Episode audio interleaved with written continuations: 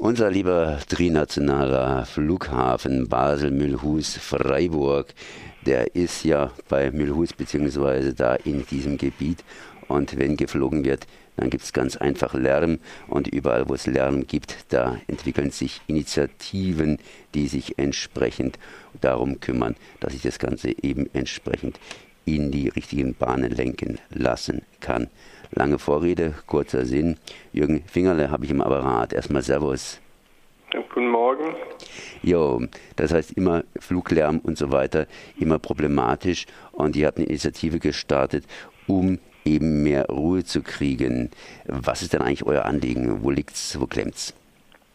Also wir haben äh, es nicht mit einem Problem zu tun, sondern äh, am Flughafen Basel-Mühlhus, der, wenn ich das sagen darf, ein binationaler und kein trinationaler Flughafen ist, haben wir ein Geflecht von Problemen.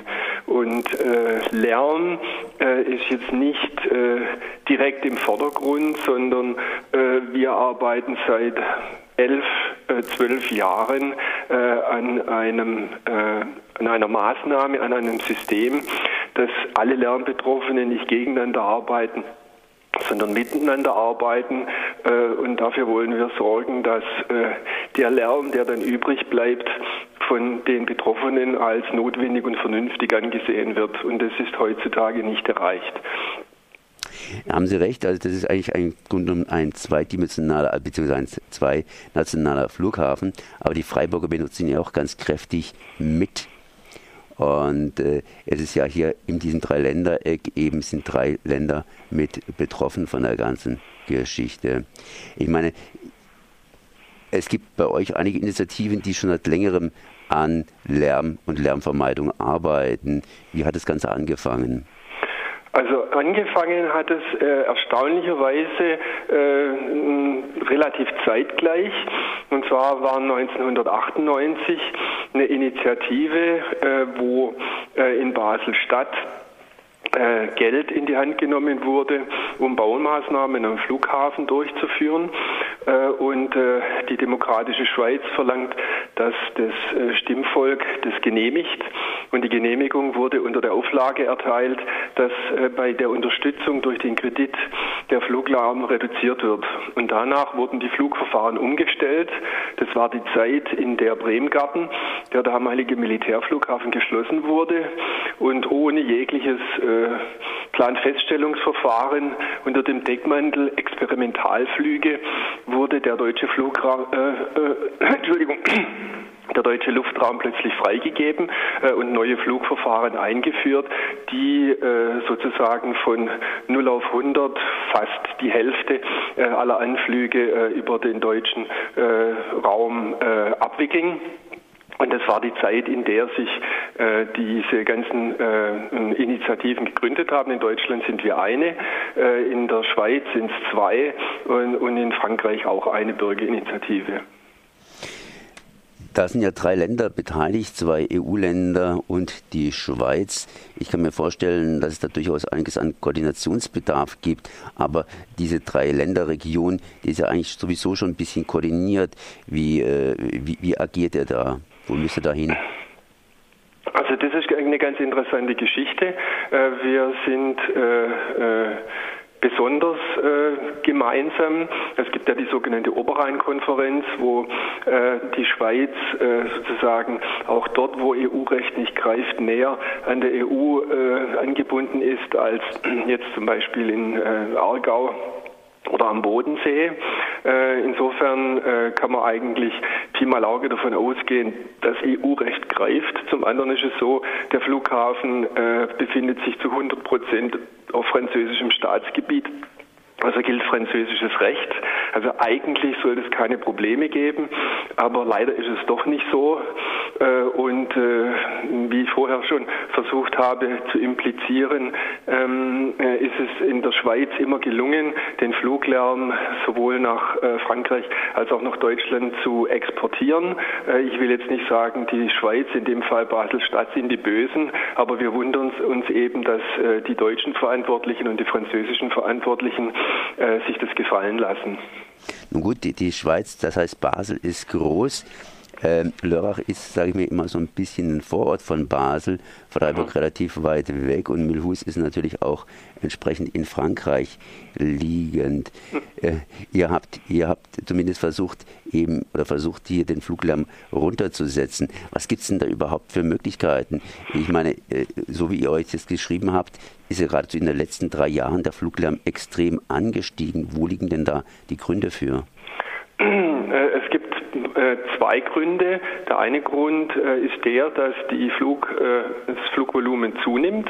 Wir sind heutzutage bei, je nachdem wie man rechnet, bei knapp 100.000 Flugbewegungen. Und der zweite Grund ist der, dass die Nachtstunden, also die Stunde nach 22 Uhr, das wäre die offizielle Nachtstunde, für uns Anrainer beginnt die um 21 Uhr und die Flugzahlen nach 21 Uhr sind exorbitant angestiegen.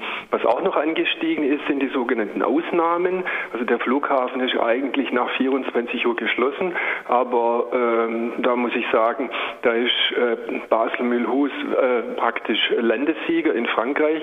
Es gibt keinen Flughafen in Frankreich, der so viele Ausnahmegenehmigungen erteilt für Flüge, die in der Nacht stattfinden. Und äh, die äh, Problematik wird dadurch verstärkt, dass äh, wir keine äh, äh, optimierten, lärmreduzierten äh, Start- und Landeverfahren haben.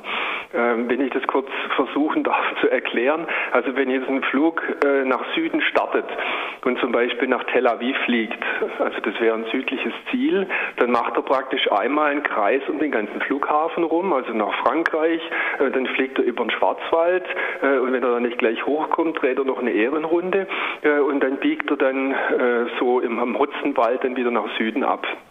Und diese Kurvenflugverfahren, die es übrigens auch bei der Landung gibt, äh, die schonen zwar Basel-Stadt, aber uns belasten sie halt mit, äh, also Dezibel ist immer so eine blöde Zahl, aber ähm, mit einem äh, Lärmwert, der für eine 30 Kilometer Fußgängerzone, sagen wir mal, zehnmal übersteigt. Sie haben jetzt gerade eben vorhin gesagt, dass äh, Basel-Mühlhus praktisch Sieger ist bei diesen unkontrollierten Starts. Äh, liegt es vielleicht an der Landesgrenze? Ich vermute immer Landesgrenze, weil bei Landesgrenzen, da tun sich immer Atomkraftwerke tummeln oder sind ganz gute Gebiete, um irgendwelche Endlager hinzubauen, weil die Hälfte der Bevölkerung eben nicht mitstimmen darf. Mhm. Also das ist ein, ein interessanter Punkt, ähm, aber auch da ist es so, äh, weder in der Schweiz noch in Frankreich noch in Deutschland äh, gibt es äh, äh um den Flughafen herum irgendein Gebiet, wo Flugverkehr verboten wäre. Also es gibt kein Verbot für Basel-Stadt. Äh, die Pharmaindustrie und die andere Industrie äh, sind kein Hinderungsgrund. Also die dürfen alle fliegen. Und äh, warum denn da nicht geflogen wird, äh, das sind äh, nach unserer Einschätzung äh, politische Kräfteverhältnisse, äh, die wir nicht verstehen, äh, die wir, unter denen wir auch teilweise leiden, weil insbesondere auch auf der deutschen Seite, was jetzt die Entscheidungskompetenz und die Entscheidungsverantwortung angeht, die ist ja teilweise bis zur Unkenntlichkeit fragmentiert, weil die eine Hand nicht weiß, was die andere tut. Was sind eure konkreten Forderungen jetzt? Ähm, wir haben drei Forderungen. Äh, das sind also Forderungen um den ganzen Flughafen rum, um das St. Florians-Prinzip auszuschließen.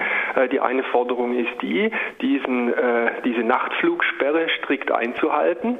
Das wäre also in dem Fall von 23 Uhr bis 6 Uhr statt 24 Uhr bis 5 Uhr, wie es zurzeit der Fall ist. Ähm, dann die, die Nachtstunden, die Randstunden von 22 bis 23 Uhr und von 6 bis 7 Uhr, äh, um mindestens 3 Dezibel zu reduzieren. Auf Deutsch heißt es, den Lärm zu halbieren. Die zweite Forderung wäre der, dass der Flughafen nicht mehr weiter wächst, äh, dass also die Flugbewegungen pro Jahr auf 100.000 äh, begrenzt bleiben und dann eben diesen Punkt, den ich angesprochen habe, dass der Flughafen endlich dazu übergeht, moderne, äh, lärmschonende äh, und sichere Flugverfahren anzuwenden und diese Kurven, Kurvenverfahren entweder abzuschaffen oder stark zu reduzieren. Ja, dann danke ich mal Jürgen Fingerle für diese Informationen. Ich glaube, Sie sind ja Vorsitzender von der BISF. Mhm. Gut, merci. De rien. Ciao.